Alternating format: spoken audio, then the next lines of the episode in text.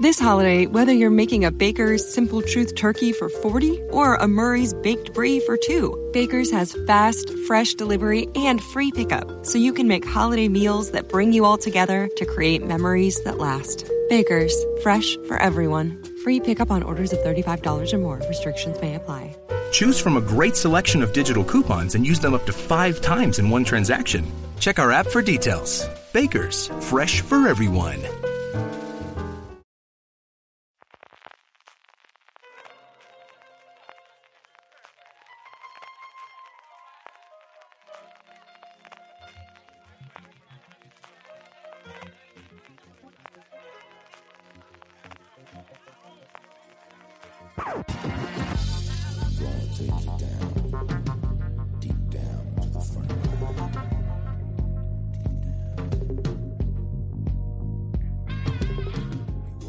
Bienvenidos de nuevo a Streaming, el programa de fuera de series donde cada semana repasamos las novedades y estrenos más importantes de las diferentes plataformas de streaming y canales de pago. Don Francis Arrabal, ¿cómo estamos? Pues muy bien, CJ, con, con, muchas ganas de comentar todo lo que viene ya primera, bueno, última semana de enero, primera de febrero y, y todo lo que ocurrió en el live, que estuvimos en el viernes ahí con, con, Javier Cámara, con Diego San José en Espacio Fundación Telefónica y con toda la gente de, del canal TNT en un evento que quedó muy chulo. Está feo decirlo porque, porque de los nuestros, pero que estuvo muy guay. ¿Tú qué tal? ¿Cómo te lo pasaste? Yo muy bien, muy bien. Al final estuvieron tremendamente divertidos y con esto podemos empezar ya el bloque de noticias. Está ya disponible el vídeo en el canal de YouTube de Fundación Telefónica lo tendréis que encontrar también a través de fuera de series.com. Esta semana lo tendremos en formato audio. Fue, pues eso, también una pasada el poder disfrutar ¿no? del primer episodio de Bota Juan, que estrenaban unas horas después a las 10 de la noche, pero allí en primicia pudimos ver el primer episodio y notar cómo la gente se quedó con ganas de más, tanto con el episodio como luego del programa, Francis. Yo el comentario recurrente es, pero ya he terminado, que, llevamos dos horas aquí, pero tan pronto, pero tan pronto, la verdad es que lo pasamos muy bien. La verdad que estuvo, estuvo muy guay, presentado como siempre por, por Alberto Rey, con Marina Such y Álvaro Nieva que, que, le acompañaban. Y es que Diego San José eh, es una maravilla eh, escucharle hablar de todas de de todo el apartado creativo que, que, ha tenido en Botajuan, pero también de su carrera, es que ha estado detrás de... Bueno, eh, dos de las tres películas más taquillas de la historia del cine español son suyas, que son ocho apellidos vascos y ocho apellidos catalanes, pero contando, bueno, pues su vivencia en Vaya Semanita, o hasta como aprovechó Alberto Rey para, para recordarle, en el chiringuito de Pepe. Que todos tenemos un pasado, todos tenemos que un todos pasado. tenemos un pasado, y, y una maravilla escucharle todo eso, todo lo que estuvo comentando y del, del proceso creativo de Botajuan, de cómo surge esta idea y, y todas las curiosidades que estuvo eh, comentando. Y Javier Cámara, que estuvo divertidísimo. ¿eh? Eh, me pareció un tío genial en primera persona, pero aparte súper, súper divertido. Nos pasamos genial con él escuchándole. Estuvo totalmente entregado. Javier está totalmente entregado a la causa y Diego, al que yo tengo oportunidad de verlo en alguna cosa más suya sola y de, hablando del, del, proceso creativo y de la comedia, de cómo funciona, es alguien a quien yo siempre he adorado poder verlo. De verdad que fue un placer poder llevarlo al fuera de series live para que lo conociese el gran público, que al final, bueno, pues parte de esta labor pequeñito de poner nuestro granito de arena en que la labor de los creadores y de los showrunners y de los guionistas vaya reconocida, yo creo que también es cuando tienes a personas del, del tono y del, de, la calidad de Diego San José, sacarlos y ponerle una cámara delante, que es gente que siempre quiere estar oculta, pero que tiene muchísimo a aportar y muchísimo que contar. Vamos con premios. Tuvimos los premios Ferot 2019 en que se repartieron entre Fariña de Madrid, Francis. Pues sí, se lo repartieron todo, ¿eh? hicieron las dos plenos, cada uno en, eh, en las diferentes categorías. Mejor serie de drama se lo llevó Fariña, la serie de Antena 3, en comedia ganó Ar de Madrid, la serie Movistar Plus. Luego, actor protagonista y actor de reparto fueron para Fariña, en protagonista Javier Rey, en reparto Antonio Durán Morris. Y, y actrices, pues se la quedó Ar de Madrid, con protagonista Inma Cuesta y con actriz de reparto Ana Castillo. Hicieron eh, decisión salomónica, ¿eh? el 50% para cada una y bueno, yo creo que, que, evidencia que han sido las dos mejores series de, de este año, ¿no? De, de, la televisión española, de la producción nacional. Un poquito de pena por el día de mañana, que, que es otra serie magnífica y al final, eh, pues se ha quedado sin nada y se ha quedado un poquito tapada por el estreno de Ar de Madrid, que vino, que vino después. Recordemos que el día de mañana se estrenó, creo que fue julio, ¿no? Justo antes uh -huh. del verano. Eh, Ar de Madrid sí que se estrenó en noviembre y bueno, pues ha quedado un poquito más, más tapada, aunque es una serie magnífica. Y el gran reconocimiento a Fariña, una serie en, en abierto, una serie de Antena 3 que, que se ha coronado. Las dos series de las que más se ha hablado, desde luego, en, eh, a lo largo del año en, la crítica, pero también fuera de, la crítica, y yo creo también de dos plataformas, estudios, eh, gente en general del mundo de la televisión que mejor conocen cómo dar promoción a sus series. Yo creo que la labor tanto de, Movistar Plus, que ya lo probó en su momento con La Peste, pero especialmente con Arder Madrid, que aquí yo creo que además ha tenido la gran, eh, bueno, pues el, sencillez de tener pues estrellas del nivel de Paco León, y yo creo también ellas comunicación, llevando parte de la comunicación, lo han llevado muy bien también. Y luego Antena 3, con Antena 3 Media Studio, yo creo que aquí echaron el resto, ¿no? De, vamos a comunicar esa serie más. Y son las dos grandes plataformas, son las dos grandes cadenas, son los dos grandes grupos, si queremos así, que, que se toman en serio esto de los premios a nivel de facilitar el acceso a prensa, que puedan llegar a ellos, que puedan comunicarlo, de montar las ruedas. Y eso es un efecto que los premios, pues, pues también se nota, Francis. Sí, sí, sí, desde luego. Y CJ, eh, éramos pocos y llegó una nueva plataforma de streaming, otra más. Llegó de aquella forma, ¿no? Es una cosa extrañísima de que nos llega de, nota de presa. Yo además, como soy así de malicioso, me metí en, la página que venía y era una traducción de verdad sencillamente lamentable. Yo espero que la hayan mejorado porque una traducción de la página web americana con Google Translator de, nadie que, que, ya no te digo que tenga el español como primer idioma, sino como, como que le haya estudiado dos cursos en el Instituto Americano y entiende que está mal traducida. Pero el caso es que nos ha llegado a TV que es por otro lado una plataforma a la que yo tengo ganas de seguir y, siempre he oído hablar bien de ella en Estados Unidos, especializada, igual que BritBox, en llevar eh, producciones originales británicas. Ha llegado de momento con muy poquito catálogo, una cosa muy similar, salvando mucho las distancias, a como llegó último en las plataformas, de, bueno, llegamos aquí porque hay que tener una cabeza de puente y a partir de aquí empezaremos a construir. De inicio, disponible individualmente, yo creo que no tienen ningún acuerdo ni con un Vodafone, ni con un Movistar Plus, ni con un Amazon siquiera, que es como yo creo que se ve más en Estados Unidos. No sé si irán a por ahí los tiros de si han desembarcado para ahora poder entrar, si Amazon abre, que es mi, teoría, si Amazon abre la posibilidad de contratar canales dentro de Amazon o cuando llegue Apple, la posibilidad de contratar canales dentro de, Apple, pero el caso es que ha llegado, no sabemos nada de suscriptores, no sabemos nada de catálogo, yo tampoco he llegado a trastarlo mucho más, no sé si tú has mirado alguna cosa, Francis. Pues el precio, que son 4,99 euros al mes, que dan una semana gratis de prueba, no ofrecen un mes, ofrecen una semana para probar el servicio y no mucho más. Algunas de las series que ya tienen en catálogo, así de las más destacadas, son Doc Martin, The Secret Agent, The Last Enemy, 19-2 o las dos temporadas de, de Paul Dark producciones todas eh, británicas, que es la especialidad de Accord TV, distribuir series que provienen de Reino Unido, Irlanda, Nueva Zelanda y, también de Australia. Y eso, por ahora, pues quizás lo más potente son las dos temporadas de, de Poldark, pero no mucho más. Eh, por ahora, flojito de catálogo, pero también tiene un precio muy reducido, tiene un precio de casi 5 euros al mes. Así que bueno, pues aficionados a las series británicas, como por ejemplo nuestro Juan Galonce, a ver si le echan un vistacito, que parece que es el público eh, objetivo, al menos por ahora, de este Acorn TV, y nos comentan un poquito más de, cómo está. a mí mi sensación ha sido que en vez de tener una beta privada, tener una beta pública, de bueno, si se nos suscriben mil, mil quinientas personas, vamos probando el servicio, vamos a ver qué podemos ir arreglando, y que el catálogo gordo, lo que intentemos traernos de, series importantes, será cuando tengamos más disposición de que alguien se suscriba, como te digo, yo creo a través de estas plataformas. Y a final de año quizás podemos verlo. Más noticias CW esperan, vamos a hablar de, spin-offs, spin-offs tanto de Jane the Virgin como de Riverdale. Pues dos de las series de más éxito de CW, que van a seguir expandiendo eh, su universo. Eh, en caso concreto, pues este Jane the Virgin y esta Riverdale.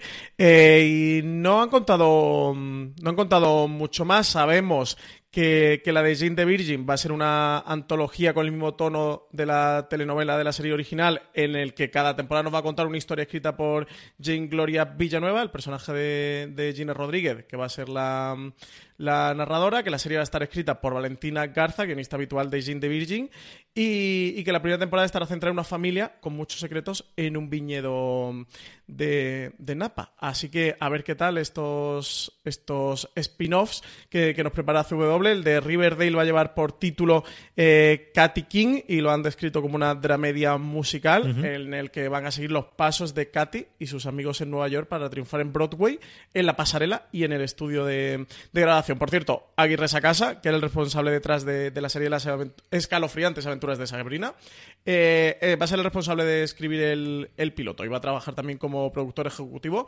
junto a Michael Grassi, que, va a llevar la serie. Es el nuevo Berlanti, ¿eh? totalmente. Se está cogiendo ahí como uno de los lugartenientes fuertes y está haciendo un montón, un montón de cosas aquí en esa casa.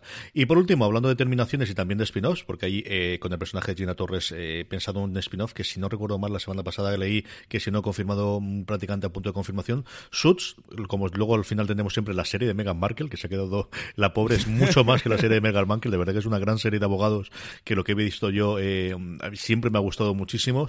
Va a terminar, como yo creo que a nadie extrañaba, en su temporada novena. Va a terminar, la han renovado por una última temporada, ya temporada mm, eh, final. Eh, Suits ha sido una de las series más populares en, en USA Network y, también de las más rentables gracias a sus ventas internacionales. Es una serie de la que siempre han hablado muy bien dentro del canal, de que estaban muy contentos con ella y bueno, pues va a acabar con, nueve mm, temporadas. Es verdad que, que las últimas, sobre todo del a partir de la quinta, sexta temporada bajo de audiencias. También es verdad que, la séptima y la octava más o menos se, ha mantenido, pero ya han decidido ponerle punto final a este Suits. Pero vaya, nueve temporadas no está nada mal, ¿eh? Y a ver lo que dura en el spin-off, como os digo, de, Gina Torres, que se rumorea ya hace un par de temporadas, de cuando se eh, conoció ya públicamente todo el tema de Megan Markle y estuvieron dando vueltas. Y si no recuerdo mal yo, esta semana pasada o la anterior, como os comentaba antes, eh, se daba que habían dado luz verde al menos ese piloto de spin-off. Francis, vamos con Amazon Prime Video por fin tenemos conclusión al culebrón de qué iba a ocurrir con The Expanse, esa serie original de Sci-Fi que internacionalmente se distribuía una vez que se emitía la temporada completa a través de Netflix, que se había cancelado, que Amazon rescató y nos quedaba qué iba a ocurrir en España. Pues por fin tenemos solución a este problema. Qué vueltas ha dado este tema, ¿eh? porque además en un principio se comentó que que Amazon había comprado The Expanse y que continuaba con la serie, pero que era para Estados Unidos. De hecho, ellos confirmaron que eran para Estados Unidos. Ahora eh, dicen que no, que, va a ser internacionalmente, que, Netflix no la va a tener, que era lo que ya tenía los derechos internacionales, sino que lo va, lo va a guardar Amazon para esta cuarta temporada y que va a estar disponible en la plataforma en el mundo entero. No un poco extraño, ¿no? Porque además que sí que estaba confirmado. De hecho, no sé si en el en el en el tweet este que puso Jeff Bezos, no sé si él especificaba que era. No, que Bezos dijo simplemente que lo compraba y. Solo puso eso, ¿no? Yo creo que era totalmente lógico que al final no iban a compartir. Eh, esto era justo de compartidas entre la plataforma últimamente no me nada bien. Un poco raro. Como sabemos que, que, ni en Netflix ni Amazon lo querría. Aquí, al final era una serie de la cual tendría los derechos de emisión a posteriori, pero yo creo que tampoco los tenían para toda la vida porque no eran eh, infinitos. Yo creo que es algo más parecido el contrato que tenía Netflix con, con Sci-Fi a lo que podía tener aquí Movistar con las series originales de Netflix o de HBO, que el, que esté para siempre en el catálogo, que tenía fecha de caducidad y yo creo que decidieron, bueno, pues no sé exactamente cómo habrán sido las negociaciones, pero entraban dentro de la lógica al final, aunque hubiese que pagar una penalización, que lo mejor es posible que Amazon sea la única casa que tenga de Expanse. Al menos la Expanse, la serie. Yo creo que de Expanse eh, hablamos mucho de Señor de los Anillos, pero es un universo que te da para hacer algo parecido a lo que está haciendo CBS o All Access con el universo de, Star Trek, te da el universo de The Spans. Sí, pues nada, pues esa era un poco la, noticia. Finalmente Amazon se ha quedado con los derechos de distribución internacional de la serie. Todos los fans de, de Expanse, que nos habéis preguntado muchas veces, que siempre hemos dicho que, pues, que por ahora estarían en Netflix, pues nada, pues ya sabemos que van a estar en Amazon y las tres temporadas eh, anteriores, o sea, llegará la cuarta temporada de Amazon, pero las tres temporadas anteriores también van a estar disponibles en Amazon Prime Video a partir del 8 de febrero, así que queda nada, eh, quedan unos días para ver esta cuarta temporada de Expanse. Vamos con Filmin. Filmin presenta las dos temporadas de la Liga de los Caballeros de League of Gentlemen se estrena el 29 de enero. ¿Qué es esto, Francis? Pues una cosa muy muy curiosa es una comedia británica de BBC Two eh, que tuvo cuatro temporadas eh, con un total de, 22 episodios de una serie que se estuvo emitiendo desde, desde 1999 hasta 2002, que luego hicieron una TV movie en 2005 y que en diciembre de 2017 eh, la BBC rescató para hacer tres, como una especie de miniserie de, tres nuevas partes para celebrar el vigésimo aniversario del, estreno de la serie. Em, como punto fuerte es que los, creadores y protagonistas son Mark Gatiss, eh, Steve Pemberton, eh, Rich eh, Shersmith y, Jeremy Tyson, que forman este grupo de, los League of Gentlemen.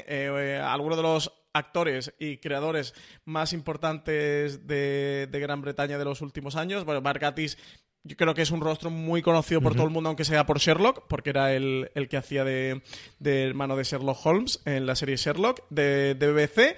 Y la serie se desarrolla en Royston Basie, que es un pueblo ficticio en el norte de Inglaterra, eh, que está originalmente basado en, en Alston, un pueblecito de, Cumbria. Y sigue la vida de unos personajes un tanto extraños, que están protagonizados por los mismos eh, creadores. Bueno, humor británico. Eh, si habéis visto algo de Inside Number 9, es casi. No le podríamos llamar una precuela, pero consigue un antecedente histórico muy claro de Inside Number 9. Y bueno, en cualquier caso, eh, trae las dos primeras temporadas eh, filming a España. Así que quien vaya buscando estas joyitas británicas por ahí desaparecidas o escondidas o que no habían llegado a España, pues que sepa que la pueden encontrar en el catálogo de, de, filming. Y desde luego, eso es una curiosidad. las críticas británicas siempre han hablado muy bien eh, de, esta serie, eso como una pequeña joyita oculta. Así que, nada, recomendarla. Por cierto, CJ, que en, que en The Expanse, que he dicho que íbamos a ver la cuarta temporada el 8 de febrero, no. El 8 de febrero se van a ver las tres primeras temporadas que pasan a Amazon Prime Video. Que, lo ha entendido todo el mundo, que, la cuarta se estrenará cuando se estrenen. Lo que ocurre es la, largo de año, la mudanza es el 8 de febrero. O sea, el paso de las, de las temporadas que ahora actualmente hay en Netflix a, Amazon con el estreno de la tercera, que yo no recuerdo si está ahora mismo en Netflix, eso se produce el 8 de febrero y la cuarta temporada se estrenará cuando corresponde estrenarse, que nos enteraremos que todavía... Han confirmado que, va a ser en 2019. Han confirmado que va a ser a lo largo de año, pero tocará, tocará esperar. HBO España, Francis, tenemos noticias esta semana, falta de estrenos. La primera es que, mira, hablando precisamente de rodajes, Westworld va a empezar a rodar en marzo. Pues por fin comienza el rodaje de, la tercera temporada de Westworld. Ya tienen sus guiones y, todo preparado. Dicen que el rodaje eh, va, a ir desde marzo hasta septiembre de este año. De marzo, vuelvo a repetir, hasta septiembre, CJ. O sea, esta gente eh, de un mesecito, como decían en Boda Juan, de, ocho semanas de, rodaje, nada, ¿eh? de, marzo a septiembre. El, el equipo de la serie va a regresar a las localizaciones habituales en el rancho Melody en California así como en el estado de, Utah, que es donde, donde han estado rodando las primeras temporadas y donde tienen ellos como, como su atmósfera característica del, parque de, de Westworld. Eh, comentaban en una entrevista con The Hollywood Reporter los creadores de la serie, Jonathan Nolan y, y Lisa Joy, que iba a haber un cambio radical para esta tercera temporada, que lo que estaba por venir iba a ser muy distinto a lo que habíamos visto y decían que, de hecho esta tercera temporada, el rodaje de esta tercera temporada, estaban enfocando como si fueran a hacer un piloto de, una nueva serie. Así que nada, eh, prometen muchos cambios, dicen que va a tener un toque más futurista que sus temporadas anteriores. Y vamos a ver, con muchas ganas de, de Westworld de, esta tercera temporada, CJ, pero eso, empieza ahora el rodaje de marzo hasta septiembre, así que, Sí, ya nos habían dicho que se, se, estrenaba en el 2020, vuelve a tener otra vez eso, un año y medio, al final dos temporadas entre, entre de, que vuelve eh, temporada tras temporada. Y, lo que contaban sobre todo es que íbamos a ver mucho más del universo en el que se, se desenvuelve este Westworld, ¿no? Por todas las circunstancias que ocurren al final de la segunda temporada, se va a abrir mucho más a ese mundo de los humanos, eh, más allá incluso. BP vuelve a tener grandes noticias para todos los conductores. Cuando vayas a repostar tendrás un ahorro de hasta 40 céntimos por litro en Península y Baleares y 35 céntimos por litro en Islas Canarias, incluyendo la bonificación del gobierno. Cada vez que visites una estación BP en la península de Baleares, puedes ahorrar y disfrutar de todas las ventajas que ofrecen en su programa Mi BP. Y si lo haces desde Canarias, podrás disfrutarlas a través del plan Dino BP. Así que ya sabéis, BP nos lo pone fácil para ahorrar al máximo estés donde estés. Hazte con su tarjeta en sus estaciones de servicio y si quieres consultar más información, puedes hacerlo en mibp.es y plandinobp.es.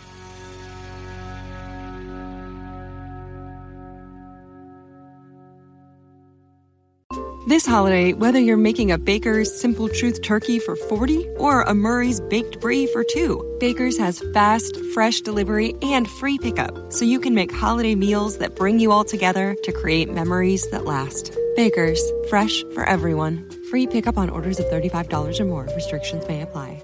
Choose from a great selection of digital coupons and use them up to five times in one transaction. Check our app for details. Baker's, fresh for everyone.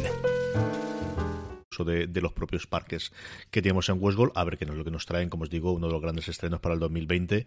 Eh, yo creo que estará compitiendo con la secuela o la precuela, mejor dicho, con el spin-off de Juego de Tronos, de intentar ver a, cuál de las dos series es la que más cariño va a dar del 2020, una HBO ya totalmente integrada dentro de sus nuevos eh, grandes jefes.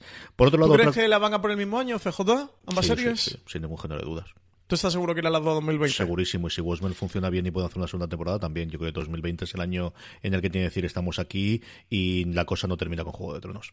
Hasta cierto punto tiene que ser esta temporada de otoño-octubre, pero yo creo que no hay ninguna posibilidad de que el 2020, más aún con AT&T ya queriendo ser los nuevos jugadores, habiendo entrado Disney, habiendo entrado eh, seguro eh, Apple, habiendo entrado posiblemente Warner Media, que HBO no decida que vamos a enseñar todas las cosas que somos capaces de hacer. Sí, sí, sí. sí quizás que se, que se dejen Westworld para marzo-abril de 2020 y, y la Y película para verano, no se la lleven a Fall decir, Season, ¿no? eh, no sé exactamente qué es lo que ocurrirán en cuanto a. Porque al final lo que tiene HBO es que sigue programando en Estados Unidos eh, en temporada clásica lineal, porque sigue emitiendo un episodio por las eh, semanal, que tradicionalmente en Estados Unidos es el domingo por la noche, que es el huevo que se quedó precisamente de lo que vamos a hablar ahora, desde Los Soprano, y, y lo siguen manteniendo, y por eso no estén en relatos de golpe o con una semana o un mes de diferencia, pero que, que van a intentar llevar todo lo gordo y, y no y veremos alguna miniserie que pueda hacer, o si Bill Little Light logran convencerlas para hacer una tercera temporada, casi seguro que también, sí, 2020 es el año en el que tienen que decir vale la pena pagar por HBO con toda la cantidad de oferta que va a haber, Francis.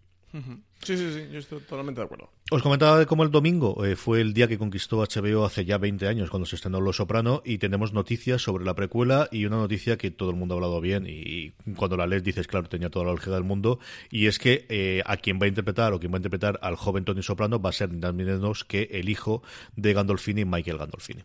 Pues sí, tiene todo, tiene todo el sentido del mundo, CJ. Eh, esta T-Movie se titula The Many Sense of Nowhere, ya lo comentamos hace unas cuantas semanas, que la estaba preparando HBO junto a, junto a David Chase, el creador de, de Los Soprano, y nada, pues este joven Tony Soprano va a ser el propio hijo de, de Gandolfini, Michael Gandolfini, un actor de, de 19 años y, y que va a interpretar pues al mafioso italoamericano de, de Nueva Jersey. Así que a ver qué tal, la película va a estar ambientada en los 60, en una época en la que los afroamericanos y los italianos de, de Newark estaban enfrentados, a menudo de manera muy violenta, y donde el joven Tony está siendo criado por su padre para que se convierta en un gran gángster, y por el camino encuentra el apoyo y los consejos de Dicky Moltisanti, que, que ya han confirmado y que también podremos ver en esta, en esta TV Movie de Los Sopranos. Así que sí, tiene todo el sentido, todo el mundo ha hablado bien.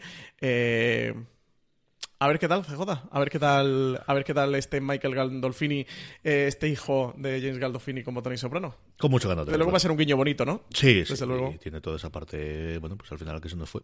Es que es lo que ocurre, veías todos los encuentros que han hecho de reuniones del 20 aniversario de- del estreno del primer episodio y todo el mundo como hablaba de Jim, porque todo el mundo lo llamaba Jim a, a James Gandolfini y acordándose de él y todo el mundo le saltaba las lágrimas y, y es que son de los papeles icónicos desde luego de la televisión y lo que afectó y lo que cambió desde luego la historia de, de las series modernas y de la televisión moderna, Los Soprano, pues, pues era inigualable de alguien que, que tuvo eso y luego apariciones en dos o tres peliculitas más o menos menores, que estuvo muy bien, pero no volvió a tener ningún otro gran, papel porque tristemente se nos fue en Italia. Eh, Francis, que me voy a poner triste si no. Vamos como Movistar. Sí, te veo, eh, te Sí, veo, sí, eh, sí, sí, decayendo. Estas cosas que, que a uno le afectan, para que vamos a decir otra cosa. Sí, la verdad que fue muy triste la pérdida de James Gandolfini. Bueno, segunda temporada de Teen Star, la serie protagonizada por Tim Roth, Christina Hendricks y Genevieve O'Reilly. Eh, vuelve a Movistar Plus este 1 de febrero. La serie ya sabéis que es una mezcla eh, de thriller psicológico con western y nordic noir en un inconfundible paisaje canadiense. Quien siguiera la primera temporada, pues que sepa eso, que el 1 de febrero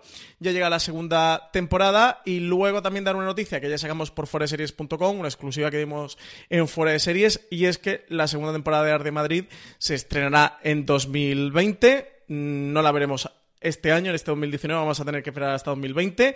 En este momento, Paco León y Ana Costa, creadores y guionistas de la serie, están inmersos en plena fase de escritura de esta segunda temporada cuyo rodaje está previsto para finales de 2019 y eso, y veríamos la serie ya de cara a 2020. Así que nada, todos los que habéis disfrutado con Art de Madrid, que sepáis que también nos va a tocar esperar en este nuevo modelo que se está estableciendo, ¿no? CJ de 18 meses en vez de Sí. 12 meses, de 18 meses, de una temporada para otra. Al final, bueno, pues el no tener las prisas porque tienes otros tipos de producciones y, la fuerza que tienen los creadores, al final Art de Madrid ha sido el gran éxito de la producción propia de eh, Movistar Plus a todos los niveles, de espectadores, de premios, de reconocimiento, de críticas, de run run alrededor. El otro día tenía la, nota de prensa en la que sacaban pecho de, cómo había sido la ficción, no la ficción española, la ficción más vista en la plataforma con diferencia durante, durante el 2018. Bueno, pues si los creadores te piden un año y medio, ¿qué vas a hacer? Ah, Tienes que, que ese cambio, yo creo, para bien de las tornas entre la fuerza que tengan los creadores y, las cadenas, que al final siempre es consenso de negociación, pues te permite el, oye, es que para hacer lo que te he dicho ahí, porque nuevamente, aquí lo que suele ocurrir es que la primera temporada, claro, no pensamos que la primera temporada de Madrid llevaba seis años del desarrollo.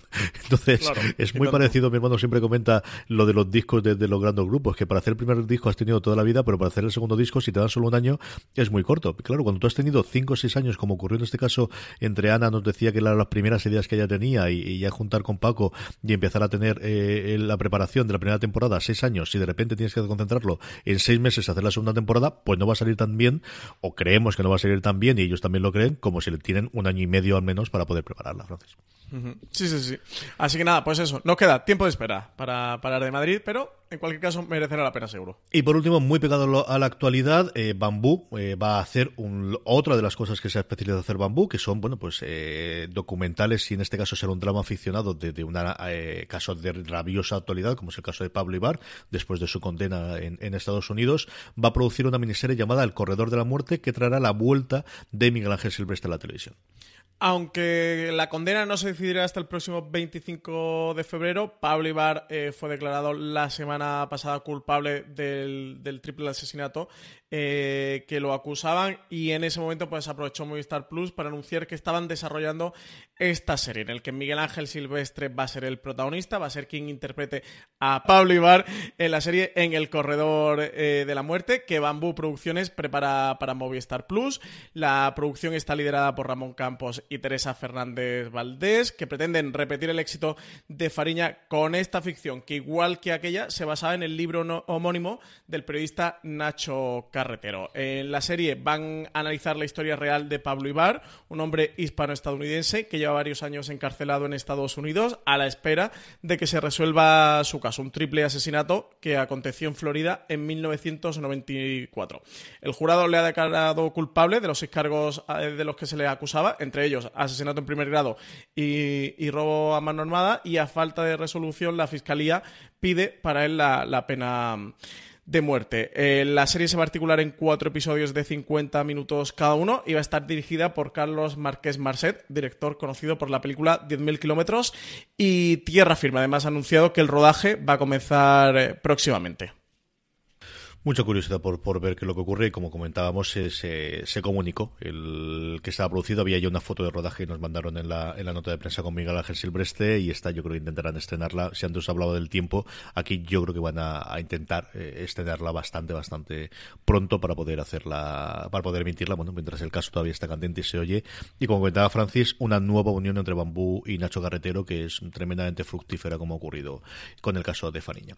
Vamos con Netflix, Francis, vamos con eh, los estrenos. Antes de los estrenos del fin de semana tenemos, mira, hablábamos antes de ella, la octava temporada de Suits va a llegar el 30 de enero a la plataforma, pero es el 1 de febrero cuando hay pues quizás dos de los primeros grandes estrenos del año de Netflix. Por un lado, Nat Flyers, que es la que más era conocida inicialmente por tratarse de una serie de George Martin, pero la que a mí más me atrae es esta muñeca rusa que se estrena igual que Night Flyers el 1 de febrero.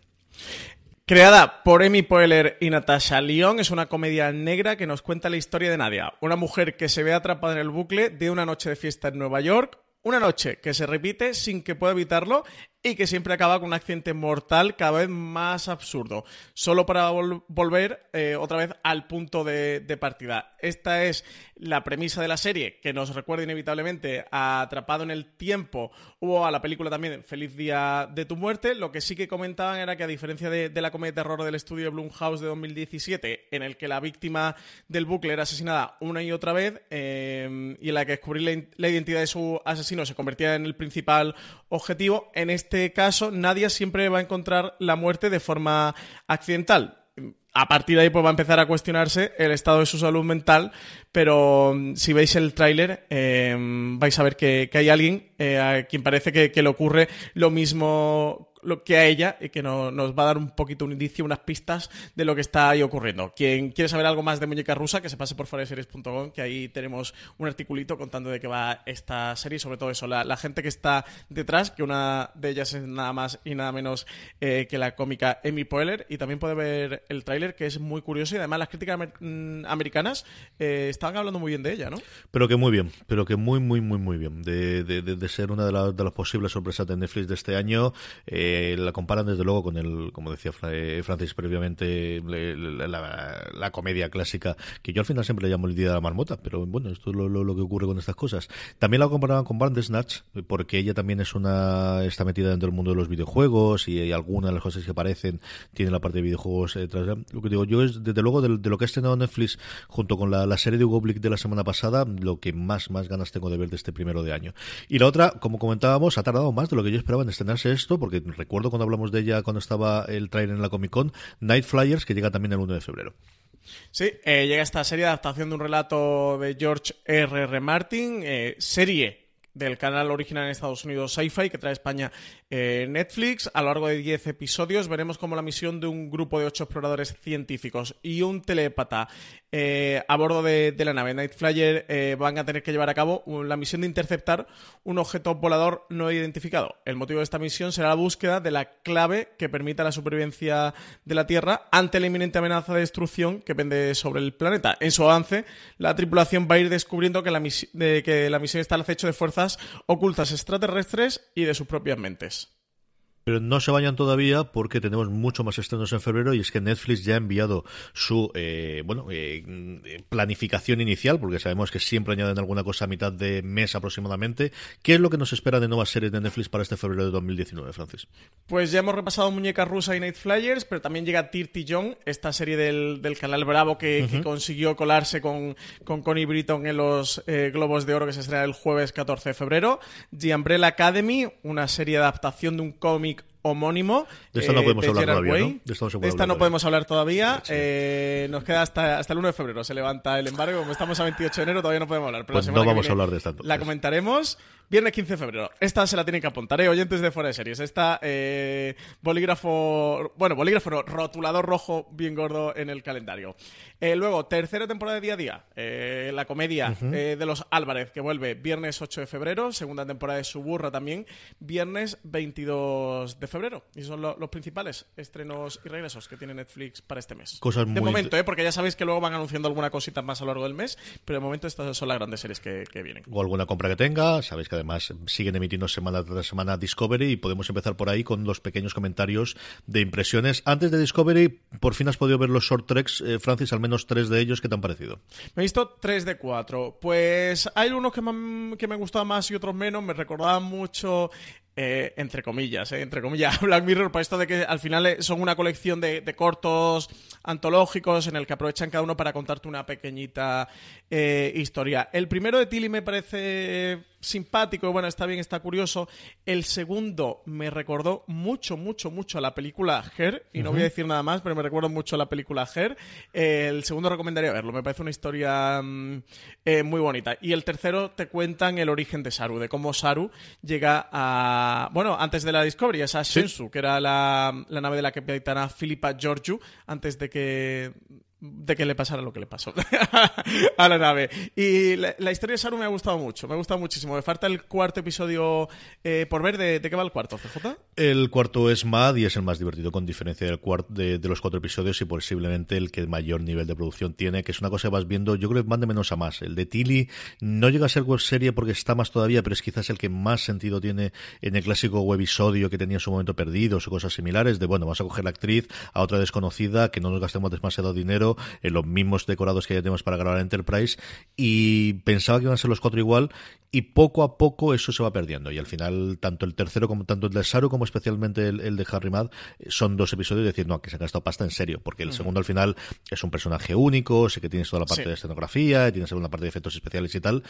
pero, pero se han gastado. A mí me ha gustado mucho en general todo. El de Tilly es una historia quizás menor, el segundo que comentas tú es un guion de Michael Chabón y es que el tío este sabe escribir muy bien y esto es lo que tiene y es una historia muy, muy, muy, muy bonita.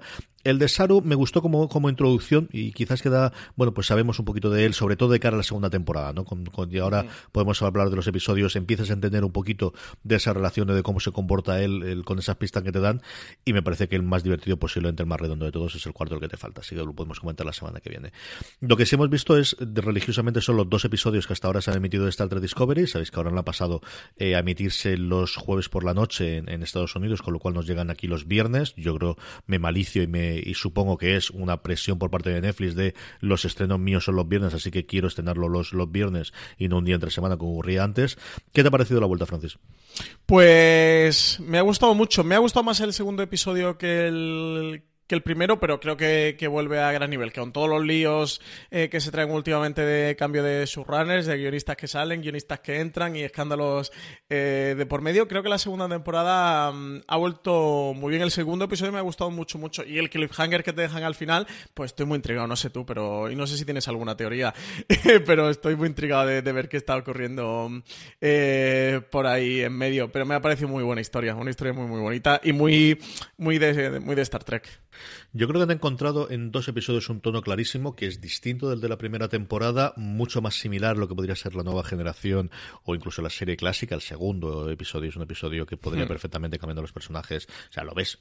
sí, sobre todo por los debates ¿no? que tienen. Y la tipología y la estructura del episodio, con una historia A en la que ellos bajan a un planeta a ver qué es lo que ocurrió en el planeta, con una historia B que se está desarrollando dentro de la nave con aquellos que no han hecho o que no han ido con el, con el equipo de, desembarco dentro del planeta. Eh, podría ser perfectamente un episodio de la nueva generación, pero primero con el dinero y con la, producción que se tiene aquí, que eso jamás, de verdad.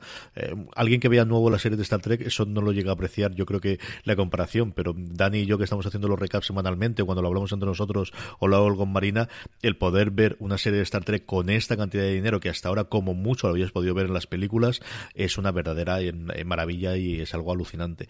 Y luego, bueno, pues volver otra vez a la parte filosófica, el debate que se plantea en el segundo entre la, la parte científica y la parte religiosa, que es un debate clásico de ciencia ficción, pero incluso así le vuelven a dar una, un nuevo giro. A mí me ha parecido maravilloso y me ha gustado muchísimo, muchísimo como, como lo ha hecho esta gente y me está encantando. Eh... This holiday, whether you're making a Baker's Simple Truth turkey for 40 or a Murray's Baked Brie for 2, Baker's has fast, fresh delivery and free pickup, so you can make holiday meals that bring you all together to create memories that last. Baker's, fresh for everyone. Free pickup on orders of $35 or more. Restrictions may apply. Choose from a great selection of digital coupons and use them up to five times in one transaction. Check our app for details. Bakers, fresh for everyone. Si estás buscando un buen podcast de análisis y debate en tu idioma, te invito a que escuches Pulso y Péndulo. Yo soy Carlos Curbelo. Y yo soy Fabiola Galindo. Todos los jueves analizamos temas de actualidad en Estados Unidos y Latinoamérica. Fabi y yo no siempre estamos de acuerdo, pero sí tenemos un objetivo común. Queremos servir como antídoto contra las noticias falsas y la polarización. Pulso y péndulo. Busca nuestros episodios en Apple Podcast, Spotify o en tu aplicación favorita. Eh, todas las semanas Marina hace el recap en, la página web, Dani Simón y un servidor lo hacemos en audio y lo colgamos en el canal de, de Fuera de Series, así que si sois aficionados a Star Trek, ahí tendréis mucho más de mis reflexiones a lo largo de cómo, de cómo va eh, la semana. Eh, mm, vamos con YouTube, Francis. YouTube no tenía serie nueva, pero lo que sí que tenía era una serie que yo tenía muchísimas ganas de ver, que es Wayne. ¿Cuánto has visto? ¿El primero? ¿El primer episodio? Solo el primero. Vale. Yo sí me he llegado a ver los dos, porque con el primero digo, mm, no termino de tener claro, a ver, esto sí me va a gustar eh, mucho, no, si me engancho no, así que me puse el segundo. El episodio son muy cortitos, son entre 30 y 35 minutos. Comentamos la semana pasada de que iba esta serie, que están los guionistas de, de Deadpool detrás de ella básicamente va sobre un chico adolescente, tiene 15 años, que es este eh, Wayne, que tiene un padre muy enfermo de cáncer, con un cáncer em, terminal, que conoce a una chica de la que se enamora y que va a decidir emprender una aventura en, una moto para recuperar un coche em, que perdió el padre, un coche muy icónico y al que el padre tenía mucho cariño y que, llegó a perderlo. Y bueno, aquí se enfrenta en esta aventura. La serie tiene 10 episodios, eso yo me he visto los dos primeros. Eh, mm, tiene un pequeño hándicap para mí, que no sé si a ti te pasa con este tipo de historias, que yo no soy muy de historia adolescente. Ya sabes, CJ, yo soy un viejo joven. Y tipo los Everything Sucks y este tipo de, de, de series o series así más no es la que más me vuelve loco. Por otra parte, tiene un tono muy gamberro, muy radical y muy extremo, que cuando la serie juega juega ahí, sí que me gusta mucho. La, ya la escena de, apertura es del tirándole una piedra a un, a un cristal y rompiendo un cristal y enfrentándose eh, con, con, con, el señor del, de la nave a la que le ha roto los cristales y con un grupo de chavales que hay por allí, o la escena que tiene em, en el instituto y, ese personaje tan extremo, tan loco, que sí que te o te recuerda, bueno, al saber que están los, los guionistas de Deadpool eh, como productores y detrás de esta producción es inevitable eh, compararlo. Luego tiene un guiño en el segundo, el segundo episodio a un cómic de, Conan el Bárbaro que está leyendo el, personaje y no sé, me ha parecido simpática. No sé si la voy a seguir viendo o no, eh, por falta de tiempo y por acumulación de series, porque no me ha vuelto loquísimo. Pero cuando es Gamberra me gusta la serie, me parece muy chula. A mí me ha encantado, me ha flipado, me ha parecido una cosa divertidísima, entretenidísima, con un tono muy muy claro lo que quiere hacer. Yo creo que hay gente a la que lo realizará de tirar parte atrás desde el principio, pero que también a mí me ha recordado mucho, mira qué distancia con Patriot, de pasármelo tan tan bien con un primer episodio de una serie que tiene tan claro desde el principio lo que quiere ser. Es una serie tremendamente camperra, en la que el protagonista es un tío que lo normal es que fuese un superhéroe, pero no, es un pobre diablo de 16 años que combina muy bien la parte de, tampoco de comedia, pero sí, ¿no? De, de parte de humor negro con la parte dramática. Tiene dos otros momentos en el primer episodio y decir, uff, eh, cuando te ponen, no intensos, pero cuando se ponen dramáticos, logran combinar muy bien esas dos partes. A mí de verdad me ha fascinado y no he visto más episodios porque quiero verlo en pantalla grande. El primer episodio lo vi eh, volviendo del tren del, del fuera de serie live en la tableta, en el, en el iPad y tengo tantas ganas de verlo en la pantalla grande y no he tenido oportunidad todavía de ponerme. Así que para la semana que viene yo quiero ver alguno más porque es una serie que me ha, ya tenía ganas desde el trailer, pero me ha gustado muchísimo, muchísimo, muchísimo. Terminamos, Francisco, el repaso con eh, las cadenas de cable. Lo primero que tenemos es confirmar una fecha que dimos mal en su momento. I Am the Night, Soy la Noche, la serie de TNT con eh, Christopher Pine. Se estrena, no como dijimos la semana pasada en enero, sino el 27 de febrero. Sí, dijimos 27 de enero, tenemos, eh, nos equivocamos, ¿eh? porque sí que se estrena el 27 de enero en, Estados Unidos. Aquí en España llega a TNT, esta serie creada por Patty Jenkins y es protagonizada por Chris Pine, el 27 de febrero. Así que siento mucho todos los que vayamos, hayamos jugado esta mala pasada estuvierais ayer esperando el estreno, porque, porque todavía os queda un mesecito más. Así que nada, hacer fe de ratas, que nos dimos cuenta que lo teníamos mal en el calendario, eh, que, no, que nos queremos despistar. Más estrenos, la segunda parte de la cuarta temporada de Arrow llega el 31 de enero a Sci-Fi, Ley y Orden, eh, Unidad de Víctimas Especiales, su parte B de la vigésima, sí, vigésima, 20 temporadas ya de Ley y Orden, Unidad de Víctimas Especiales, llega el 1 de febrero a Calle 13 y en la parte de noticias tenemos la confirmación de algo que todos nos barruntábamos, como diríamos en, El Secreto de Puente Viejo, que vis a vis llega a su fin en Fox, la cuarta temporada será la última, Francis. Pues ya han anunciado Fox. Ya en, la presentación de la cuarta temporada, aquella rueda de prensa fue muy en tono de despedida. De hecho, se le llevó a preguntar a Daniel Pérez, que es el director de, de Fox, sí estaban dando a entender que, que Vis a Vis se acababa por el tono eh, y, los comentarios que hacían los actores y también Iván Escobar, que es el, que está de, creador eh, de la serie. Mm, en ese momento no comentaron nada, es lógico, no era el momento en la presentación de la cuarta temporada quizás eh, anunciar que, iba a ser la última temporada. Ya en cualquier caso, la serie se encuentra en el tramo final de la emisión de su cuarta temporada, ya han anunciado que va a ser la última. La serie va a concluir con la vuelta de del personaje de Macarena Ferreiro, el, interpretado por la actriz Maggie Cibantos. Y nada, pues se pone punto final a esta historia de las presas de, Cruz del Norte el, próximo 4 de, febrero, ya el lunes de la semana que viene. Tan solo le queda una semanita a Vis a Vis y, vamos a ver si sale algún spin-off o alguna historia de Vis a Vis o ya deciden ponerle este punto y final y a ver qué hace Fox a partir de ahora, porque recordad que la serie ellos la cogieron en el cambio hacia la tercera temporada de, de A3 Media, una A3 Media que no le había dado una nueva temporada y Fox decidió rescatarla y meterse así en hacer producción propia. La serie ha mantenido una media superior a los 300.000 espectadores, que está muy muy bien. De hecho, se, ha colocado entre las producciones españolas más vistas de la televisión eh, de pago. En Fox España solo ha sido superada eh, por The Walking Dead. Eh, así que, las audiencias han sido muy, muy buenas y, el recorrido que ha tenido la serie entre Fox ha sido muy satisfactorio eh, para el canal y siempre, siempre lo han comentado así. Así que nada, a ver qué pasa a partir de aquí con, con Vis eso, si nos sorprende con, con algo más o ya se le pone punto y final. Pero te estoy haciendo un spin-off, no, no hay ninguna posibilidad de que no gane un spin-off de esto, Francis. ¿Tú estás convencido? Yo total y absolutamente. Totalmente. No lo sé.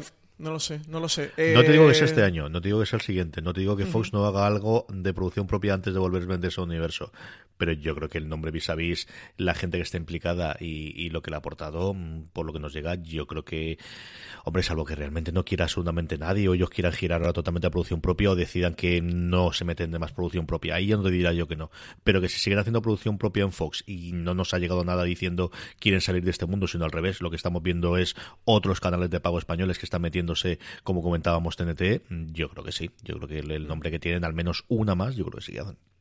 Sí, eso, ellos comentaron un poquito el final de temporada porque como, y, y de la serie, porque como os comento, la, la serie ha seguido funcionando muy bien, ¿eh? no, no ha caído en audiencias ni nada, que, que no querían, como que no se podían permitir que Vis a Vis cayera en, en la rutina o en la repetición y que creían que ya era el momento de darle cierre a la serie, que de hecho el motivo de, de Fox de rescatar la Antena 3 era porque Antena 3 no le había dado un cierre, sino que había decidido no continuar con la serie y se quedaba un poco ahí en, en un punto raro, porque, porque aunque Iván Escobar siempre ha comentado que el que le enfrentaba cada temporada como si fuera la última, porque en la televisión esto nunca se sabe si te van a renovar o no, eh, no había tenido un, gran final y un poquito, bueno, pues, pues sí que comentaban que el, que, el, camino que querían tener en Fox era este de gran cierre que ya lo habían encontrado y que ya está, que, que no tenían así como muchas más historias que, que contar dentro del, de esta serie. Sí que eso, que bueno, pues puede que continúen con su universo. No lo sé, yo la verdad es que aquí no lo sé.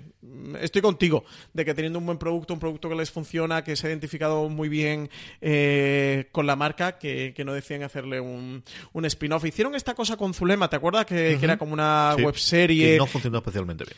No, tampoco le dieron mucho ruido. Creo que estuvo entre el paso de la no sé si fue con el estreno de la tercera temporada, el paso de la tercera a la cuarta temporada. Ahora la verdad es que dudo, no sé si tú te acuerdas, pero no, no, no se le dio no, mucho boom. Yo recuerdo ver el primero. Vi el primero en su momento, que estaba bien, estaba, estaba curioso, pero desde luego un spin-off de Zulema podría funcionar.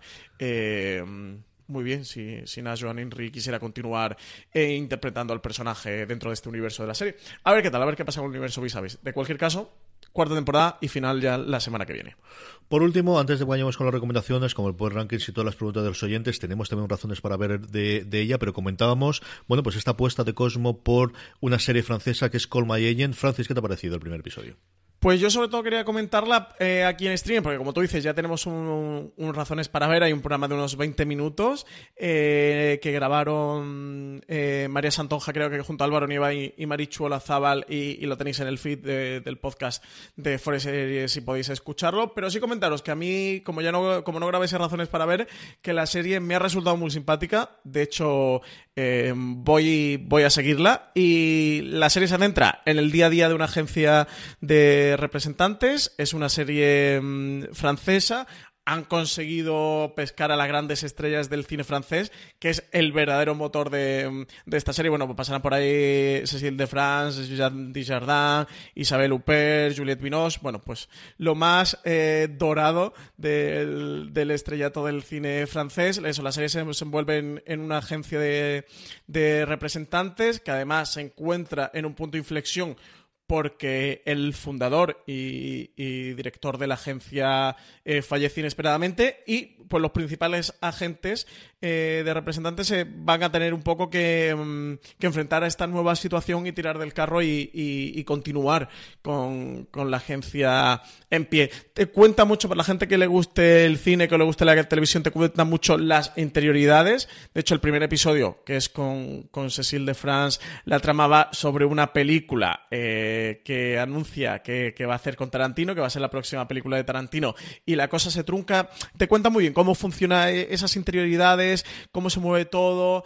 Y al menos en el primer episodio, no sé qué tal con Juliette Binoche, eso, Andy Jardin y tal, cuando veamos, cuando sigamos viendo eh, la serie, que por cierto, la segunda temporada la van a estrenar a continuación de, de, la primera, porque la serie por ahora tiene tres temporadas. De la tercera no han dicho nada de momento, pero sí de la segunda eh, nos han comentado que la van a estrenar pegada a, a la primera. Te te, trae a la pantalla muchos de los debates eh, que hay en torno a los actores. En, concreto con Cecil de France, es una actriz que se enfrenta a los 40 años y el problema que tiene en, esta película de Tarantino es que, pues que deciden que es eh, cuando ya está aprobada en el, en el casting y ya eh, le han comentado que va a ser la, actriz para la serie, pues que han cambiado de opinión porque creen que es muy mayor para, para, su personaje. Y se plantean todo el tema de cirugía estéticas, etcétera, etcétera. Entonces, una actriz como Cecil de France, que se está interpretando a, ella misma, hace de, la propia Cecile de France, no hace de otro personaje, eh, se exponga ¿no? como a ese debate de ella eh, que está ahí en la frontera con, los 40, qué pasa con, una actriz cuando cumple los 40. De hecho, CJ tiene un chiste buenísimo que dice, eh, los 40 en, una actriz, creo que dice, son como, no, o dice, los 30 en una actriz son como los 40 en una mujer normal y, uno, y los 80 en un hombre. Me así a decir el chiste. Entonces, bueno, tiene mucha socarranería, hace mucho humor, se ríe mucho de la propia eh, industria, del funcionamiento de la industria y mete muchas pullas. A mí lo que más me gustó es eso, ver ese papel de, ese papel de Cecil de France y ver cómo ya consigue o, llega a exponerse a, un debate como ese de, oye, que es que tienes 40 años, es que ya eh, quieren que sigas haciendo, que tienes veintitantos y, que te tienes que operar y tienes que poner voto y tienes que pasar por cirugía estética y demás, ¿no? De, cómo se enfrentan las mujeres eh, y las actrices a, esa mm, problemática dentro del, cine. Así que nada, recomendar Call My Yo la, sabes que a mí me gusta mucho el mundo del cine y del audiovisual y de la industria por dentro, así que yo voy a seguir viéndola. De todo lo anterior, Francis, ¿qué recomendamos? Eh, mm, como sé que tú le tienes muchas ganas a Muñeca Rusa, yo me voy a quedar con Night Flyers, la, adaptación esta de George R. R. Martin de, ciencia ficción, pero que sepas que a Muñecas Rusas también le tengo muchísima ganas, ¿eh? Pues sí, sí, yo estaba pensando, desde luego se me la dejaba en la primera muñeca rusa y luego tengo mucha curiosidad por la Liga de los Caballeros esa que has comentado en filming. De, al final es este tipo de cosas que también hacen los británicos de, humor, que la verdad es, pero no voy a negar que, muñeca rusa, desde que vi el, el trailer inicialmente y sobre todo este fin de semana, cuando he estado leyendo las, las críticas americanas, me han llamado mucho, mucho la atención que puede hacer y que lo mejor puede ser, aquí no lo sabemos, el, nuevo SOT de Netflix. Veremos a ver cómo lo colocan en, la home y e igual para la semana que viene estamos hablando mucho de este muñeca rusa. Vamos ya con el Power Rankings, vamos ya con las series más vistas por nuestra audiencia según la encuesta que semanalmente os damos para contestar. La forma más sencilla para eh, votar vuestras series favoritas y que ellas estén en el puesto más alto posible del Power Rankings, de nuestro eh, ranking, es que os unáis a nuestro grupo de Telegram, telegram.me barra fuera de series, escribiéndose a vuestro navegador, os lanzará directamente el grupo, os invitará a instalar Telegram si todavía no lo tenéis instalado, y ahí podréis hablar diariamente con más de 800 personas que forman nuestro grupo de Telegram y contestar bueno, pues eh, poniendo vuestras tres series semanales eh, que más os han gustado durante esa semana, que es como elaboramos el Power Rankings, y posteriormente, bueno, pues poner vuestras preguntas para que las contestemos al final del programa, como haremos después. Empezamos por el puesto número 10, una nueva entrada, La Chica del Tambor, de la que hablamos tanto tiempo, que había tardado tanto en estrenar Movistar Plus, ocupa el puesto número 10 de Power Rankings. Y una posición para Terry Girls, esta, esta comedia sobre este grupo de adolescentes irlandeses, un tanto cafres, muy divertidos y que tenéis que ver. Baja un puesto con respecto a la semana pasada, antes hablamos de ellos, vis a vis, que como sabéis se puede ver a través de Fox. Y séptima posición para Ray Donovan, la serie Movistar Plus. Sexta puesto, cambiando cuatro con respecto a la semana pasada, Counterpart, del que el último episodio han hablado maravillas, que como sabéis aquí podemos disponer a través de HBO España. Y quinta posición para Sex Education, esta serie de Netflix eh, que, se cuela eh, por primera vez en, nuestro Power Ranking, que tiene a Gillian Anderson eh, como gran estrella y también a Asa Butterfield, que es el protagonista. Tres puestos baja, Vikingos. La serie de TNT se queda en el puesto número cuatro. Y tercera posición, y ahí colocándose en el podio entra True Detective con una tercera temporada de la que todo el mundo está hablando bien, ¿eh? Puesto número 2 para el nuevo fenómeno de Netflix, como os digo hasta que llegue otro, una serie que recuperó The Lifetime en Estados Unidos, que ya ha confirmado que va a hacer ella, la propia Netflix, una segunda temporada. Y bueno, pues el nuevo ejemplo de ese efecto Netflix, de poner una serie en la home y que todo el mundo permita hablar. You eh, se sube dos puestos y se queda puntito a puntito en el puesto número 2 del Power Rankings. Y Titanes, CJ, como dirían en los 40 principales, del 10 al 1 se ha metido en primera posición la serie de la plataforma DC Universe, que en España internacionalmente ha distribuido Netflix, que además tú te la has devorado, ¿no? A ti sí que te, te ha molado eh, mogollón. Si quieres, la semana que viene la, la comentamos. Bueno, de esta haréis un review, ¿no? Que a ti te ha gustado bastante, especialmente el final. Muy probablemente. A mí me ha gustado mucho porque va muy de menos a más y quitando el actor que hace Dick Grayson, que al final lo tolero, pero al principio era insoportable, no podía con él. Creo que además está totalmente fuera, con lo bien que está todo el resto de, la gente. Pero es una serie que está mucho mejor de lo que yo esperaba eh, que está. Eh, luego ves a todos los demás y tienes ya Geoff Jones escribiendo alguno de los guiones y de verdad que está muy, muy bien. Te dejan un cliffhanger total y absoluto al, final de la primera temporada. Me ha gustado muchísimo y espero que continúe. No sé qué tal ha funcionado como tal a DC Universe. Tenemos además el añadido de que DC Universe es una plataforma que se lanzó antes de que Warner Brothers decidió que quería mandar su propia plataforma y que ahora está un poquito ahí en tierra de nadie y, sin tener el nombre que al menos tiene Hulu, ¿no? Que, también está también en tierra de nadie. Pero de verdad espero que de una forma u otra le dé una segunda temporada a Titanes que me ha gustado de verdad mucho, mucho, mucho, mucho. Me ha gustado muchísimo. Yo me voy a poner con ella. Vi el primero, ¿sabes? Que, que me resultó interesante. Es más los problemas de Dick Grayson. De verdad que va mucho de menos a más. A partir del 4, que es cuando introducen de, una forma con Backdoor Pilot a la gente de la platulla condenada, está muy bien. Y a partir de ahí en adelante, incluso antes. This holiday, whether you're making a Baker's Simple Truth turkey for 40 or a Murray's Baked Brie for 2, Baker's has fast, fresh delivery and free pickup, so you can make holiday meals that bring you all together to create memories that last. Baker's, fresh for everyone. Free pickup on orders of $35 or more. Restrictions may apply. Choose from a great selection of digital coupons and use them up to five times in one transaction. Check our app for details. Baker's, fresh for everyone. Si estás buscando un buen podcast de análisis y debate en tu idioma, te invito a que escuches Pulso y Péndulo. Yo soy Carlos Curbelo. Y yo soy Fabiola Galindo. Todos los jueves analizamos temas de actualidad en Estados Unidos y Latinoamérica. Fabi y yo no siempre estamos de acuerdo, pero sí tenemos un objetivo común. Queremos servir como antídoto contra las noticias falsas y la polarización. Pulso y péndulo. Busca nuestros episodios en Apple Podcast, Spotify o en tu aplicación favorita. Yo creo que el segundo y el tercero ya tienen cosas memorables, pero a partir de cuatro en adelante, de verdad que es una muy buena serie. No una muy buena serie superior, es una muy buena serie. Me gusta mucho, nuevamente con la sabiduría del actor que hace de Dick Grayson, que es complicadico el tío. A ver si esta semana la puedo ver. Por cierto, eh, ¿has visto el final de temporada de la tercera de The Good Place? Sí, ayer por la noche lo vi. Bueno, pues ya no hemos pasado a Netflix, pero la semana que viene lo apuntamos, ¿eh? Para sí, comentarlo. hablar y exactamente tenemos que hacer ¿Te ha gustado o qué? Sí, me gusta mucho. Bonito al final, ¿eh? Me gusta mucho. Lo tienen hacer muy bien los tíos. De, hecho, esta mañana, antes de que hablamos, estaba oyendo porque Mike Schur, desde la primera temporada, una vez que se emite el último episodio, no da ninguna eh, entrevista, no da ninguna conferencia, no da absolutamente nada durante una serie de meses. Se ha ido, por ejemplo, también del podcast que hace con Joe Ponzansky, ya ha dicho que, desaparece durante uno o dos meses. Y el único sitio donde ha hablado del final como tal es en el podcast oficial de The Good Place de NBC. Está él y está Ted Danson eh, hablando sobre, sobre el último episodio y la temporada completa y vale muchísimo la pena que, lo descarguéis y que lo legáis. Francis, vamos con las preguntas de los oyentes. Yo creo que nos queda para contestar cuatro o cinco como mínimo, sí que nos dará tiempo a hacer. Eh, primera pregunta. Pues Olmo Eras dice, mi pregunta es muy sencilla. ¿Qué eh, asterisco, asterisco, asterisco tiene que hacer Counterpart para que le den algún premio? Dice que para él fue la mejor serie de 2018 y que la segunda temporada no se queda corta, que a la sublime interpretación de J.K. Simmons en esta temporada se le añade la de Harry Lloyd, sobre todo a partir de que aparece su otro yo. Dice que es espectacular.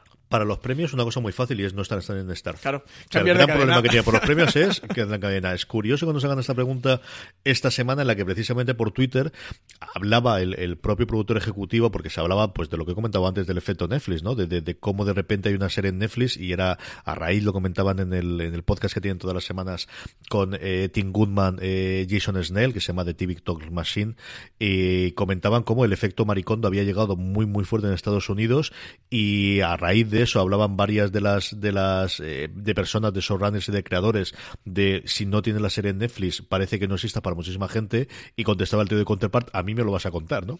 Y, que tiene una muy buena serie y, ocurre. Yo creo que es un efecto que cada vez vamos a tener más, que el, estar en un canal oscuro no quiere decir que no siempre ocurra, es decir, eh, ocurre que hay series de Netflix que pasan totalmente desapercibidas, ocurre que hay series de canales, no me voy a, Juego de Tronos, pero vamos, a otro tipo de estrenos, como puede haber sido, por ejemplo, Killing Eve, que allí en Estados Unidos se mete en un canal relativamente minoritario, eh, haya funcionado bien y hayan sacado allí pero es cierto que empieza a haber esa dualidad de, bueno, es que el tener la posibilidad de que te promocionen en la home de Netflix es la nueva home de Amazon. Es que es el sitio ideal para que la gente te descubra y al menos pruebe un episodio. Y si el primero funciona, puedas crear un fenómeno a partir de ahí. Y todos los que no están en ese sitio, pues la cosa es muy complicada, Francis.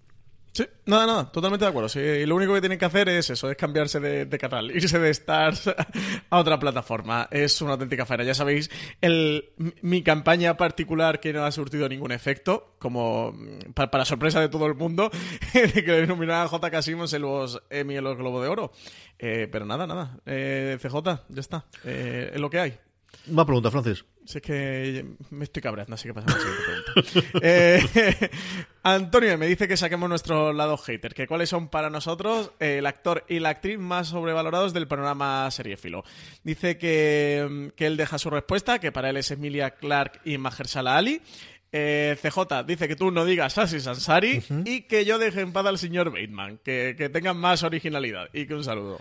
Hombre, es que me ha preguntado actores, entonces no, no podía decir a Cesari, es imposible. yo igual con Jason Bateman. Podría hacer, yo igual.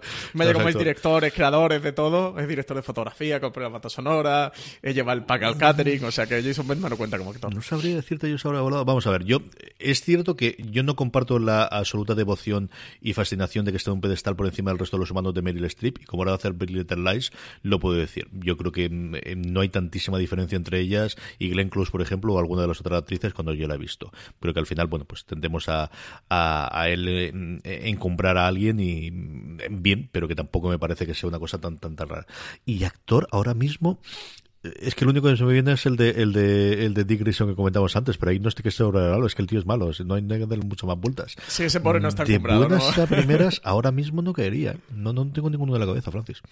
Yo como actor tengo clarísimamente, por los premios que todos los santos años lo nominan, eh, pero una y otra vez, y es increíble, que es con Lives River, por, por Rey Donovan. No entiendo que Rey Donovan esté nominada a ningún premio, entiendo que la gente lo disfrute y se lo pase bien viendo Rey, Rey Donovan, pero que esté nominada a ningún premio, no lo entiendo y que Leifes River todos los años lo nominen a mejor actor, a Leifes River, en serio, es el, bueno, iba a decir, Jason Bateman es el Leifes River de Hacendado o el de AliExpress, pero son dos caras de la misma moneda. Es que estos dos señores no pintan nada en ningún, en ningún mejor nada y, tampoco mejor actor.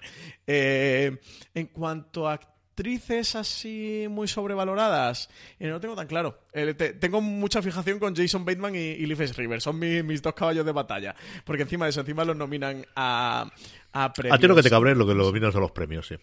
Claro, claro, a mí me cabe, o sea, claro, no que estén sobrevalorados, cada uno sobrevalora lo que le da la gana. Eh, lo que me molesta es que, que los Emmys o los Globos de Oro los, los nominen. En actrices es que últimamente las nominaciones han sido categorías muy disputadas. Eh, no sé, tiro de memoria, eh, pero no, no, caigo en ninguna que haya dicho, pero, pero esta mujer que pinta aquí, ¿no? Eh, no, no, últimamente no. En actrices no. Es verdad que Emilia Clark, por ejemplo, está en un pedestal, pero es que... Mm, es que Daenerys Targaryen, o sea, pues ya está.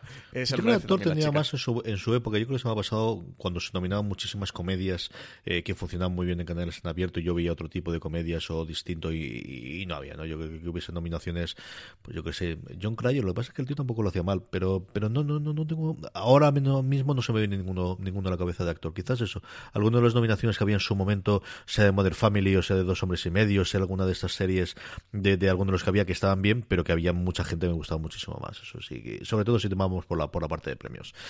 Esta pregunta muy divertida, Francis. Está muy divertida. Eh, Maricondo, CJ, que nos ha escrito, como le hemos hecho hasta razones para ver, y a ordenar con Maricondo, nos ha escrito. Dice que qué series nos hacen felices y cuáles eh, despedimos dando las gracias.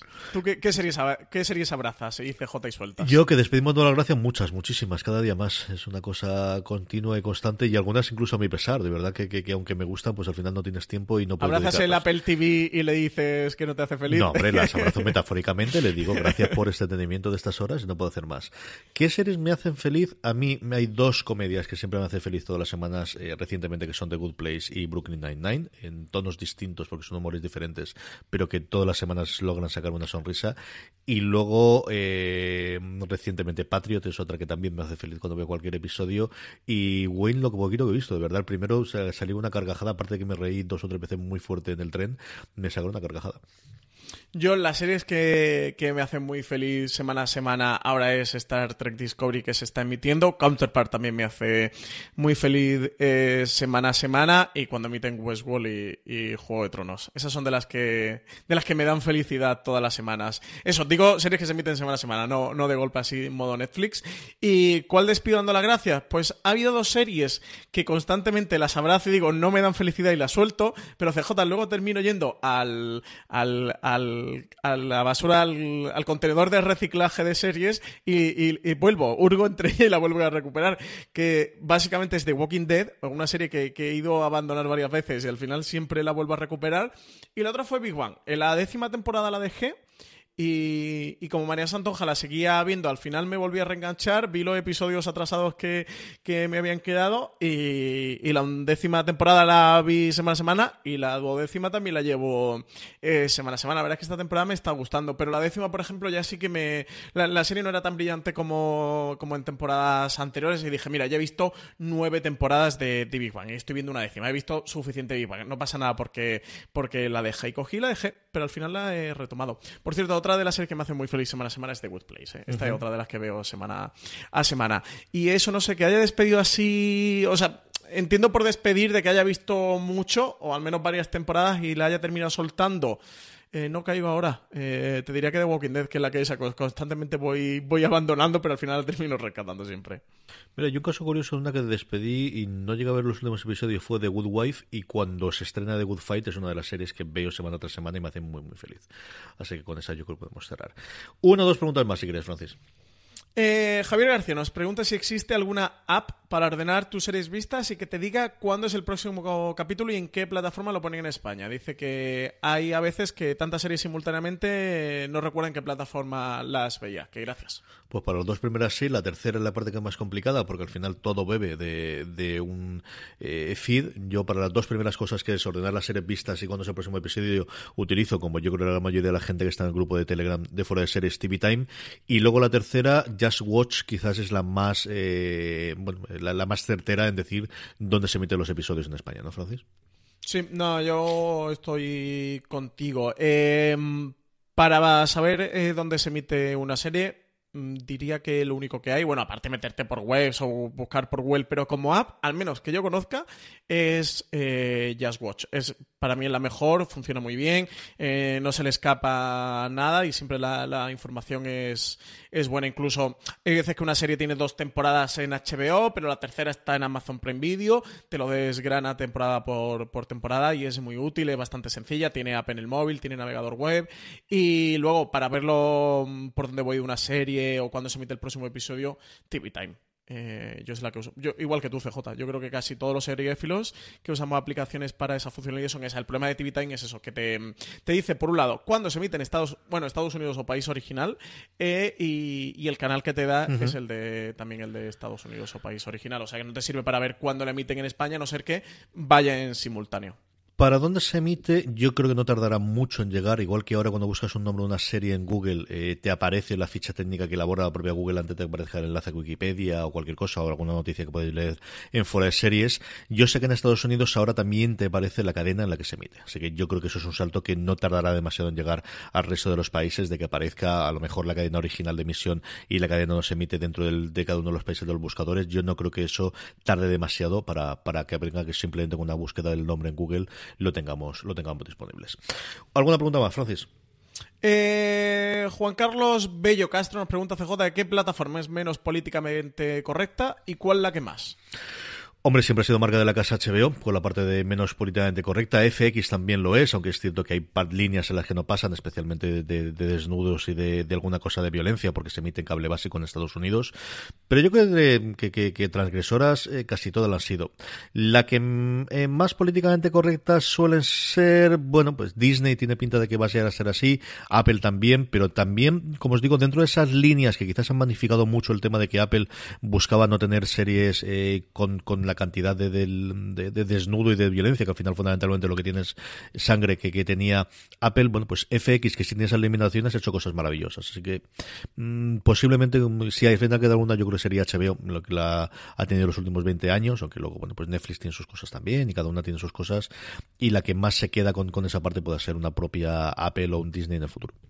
Sí, yo estoy contigo. las que más van a ser eh, Disney por un claro sentido y además porque el contenido adulto se lo van a llevar a, a Hulu o a FX, o sea que Disney va a ser bastante blanca en ese sentido y, series como la de Star Wars o, las series de Marvel, bueno, ya lo veis en las películas eh, de Marvel en cine, sí que van a mantener, ¿no? El, eh, en cuanto a tacos, desnudos, eh, más restricciones, violencia, pues bueno, pues en Vengadores no, no, no falta que se pegan de leche, pero una violencia explícita, eh, no ves sangre, no ves un descuartizamiento, no, no ves cosas eh, muy bestias. Y, y Apple ya lo han comentado, ¿no? De que sí que van a mantener un tono, o parece que van a tener un tono más familiar o más eso, políticamente correcto, más para todos los públicos, más eso. Una plataforma un poco familiar, igual que, que Disney, la menos políticamente correcta, pues sí, siempre ha sido HBO. Si nos vamos a canales, no a plataformas, pues Stars, Cinemax, FX, siempre han sido los canales que me han abrazado el sexo explícito, eh, la violencia más eh, bestia, eh, o no tener ningún problema en tacos, en mostrar alcohol, drogas, etcétera, etcétera. Y también en, políticamente correcto, eso sí, si no olvidamos de plataforma, pues las cadenas en abierto norteamericanas, la network, pues siempre por aquello de ser una cadena en abierto, quitando eh, NBC con Aníbal, que, como no veían Aníbal no se daban cuenta, eh, pero también han sido siempre bastante políticamente correctas. Y eso se va por esa línea. Si vamos por políticamente correcta en cuanto a opiniones políticas, religiosas y del resto, yo creo que hay un poquito de todo. Yo creo que, que, hay cadenas es más producto a producto y, lo que la propia, eh, bueno, pues la propia serie quiere hacer. Hay mucho más, eh, bueno, problemática posiblemente con lo que se emita en abierto en las cadenas en abierto, porque al final las cadenas en abierto son a la licencia de la FCC y tienen que mantener ciertas líneas. Y hay, de hecho, dentro de cada una de las cadenas una eh, cosa que se llama Standards and Practice, que es una especie de censura interna a la hora de tratar algunos de los temas, tanto los que se ven, que como hemos comentado antes, como el tipo de tramas o el tipo de historias que se van a contar para que no levante ampollas a determinados sectores en Estados Unidos, que fundamentalmente al final siempre son temas políticos y religiosos. Y yo creo que ahí nuevamente las plataformas, cuanto más de pago es, mayor libertad tienen los creadores para meterse con un lado o con otro. Eh, pero un poco más, yo creo que al final viene a ser más o menos lo mismo. Gracias. Sí, ABC siempre también ha sido bastante blanquita, ¿no? Para algunas cosas sí, para otras menos. Al final ABC es Disney, ¿no? Pero yo que sé, la primera que, por ejemplo, ha apostado con cosas como Blackies o que ha tenido cierto tipo de, series para alguna cosa de, minorías, no lo sé. Como digo, depende realmente por dónde coge la parte políticamente correcta. Pero sí, en general, las cadenas en abierto, bueno, pues tienen ese handicap de que, tanto por un lado, por el, buscar eh, no levantar demasiadas ampollas para que le vea todo el mundo o que lo pueda ver todo el mundo, y por otro lado, el, el, tema de al final tiene la licencia y tiene la censura interna, pues siempre es la que de alguna forma te va, te va a esa parte. Con esto terminamos, Francis. Eh, recordad que tenemos eh, el podcast disponible siempre en nuestro canal de podcast. Simplemente en vuestro reproductor buscar fuera de series y ahí tenéis todos los programas del canal. Que además nos ayuda muchísimo a ganar visibilidad si nos dejáis cinco estrellas en iTunes o en la pad de podcast de vuestro iPhone una reseña positiva, que nos podéis ayudar. Y si dejáis además una reseña, la leeremos igual con las preguntas para el programa que tiene. Don Francis Arrabal, volvemos la semana que viene con streaming. Pues hasta la semana que viene, FJ. A todos vosotros, gracias por escucharnos. Mucho más contenido como decía en fuera de series.com. Recordad, tened muchísimo cuidado ahí fuera.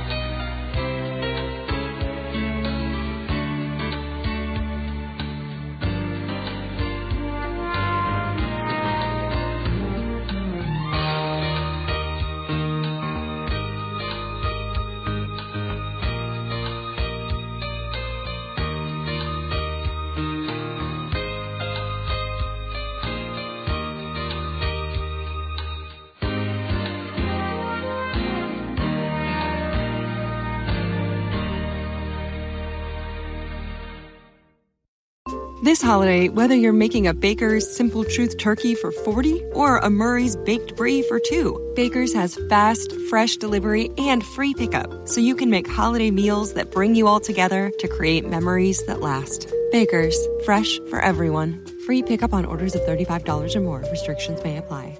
Choose from a great selection of digital coupons and use them up to five times in one transaction. Check our app for details. Bakers, fresh for everyone.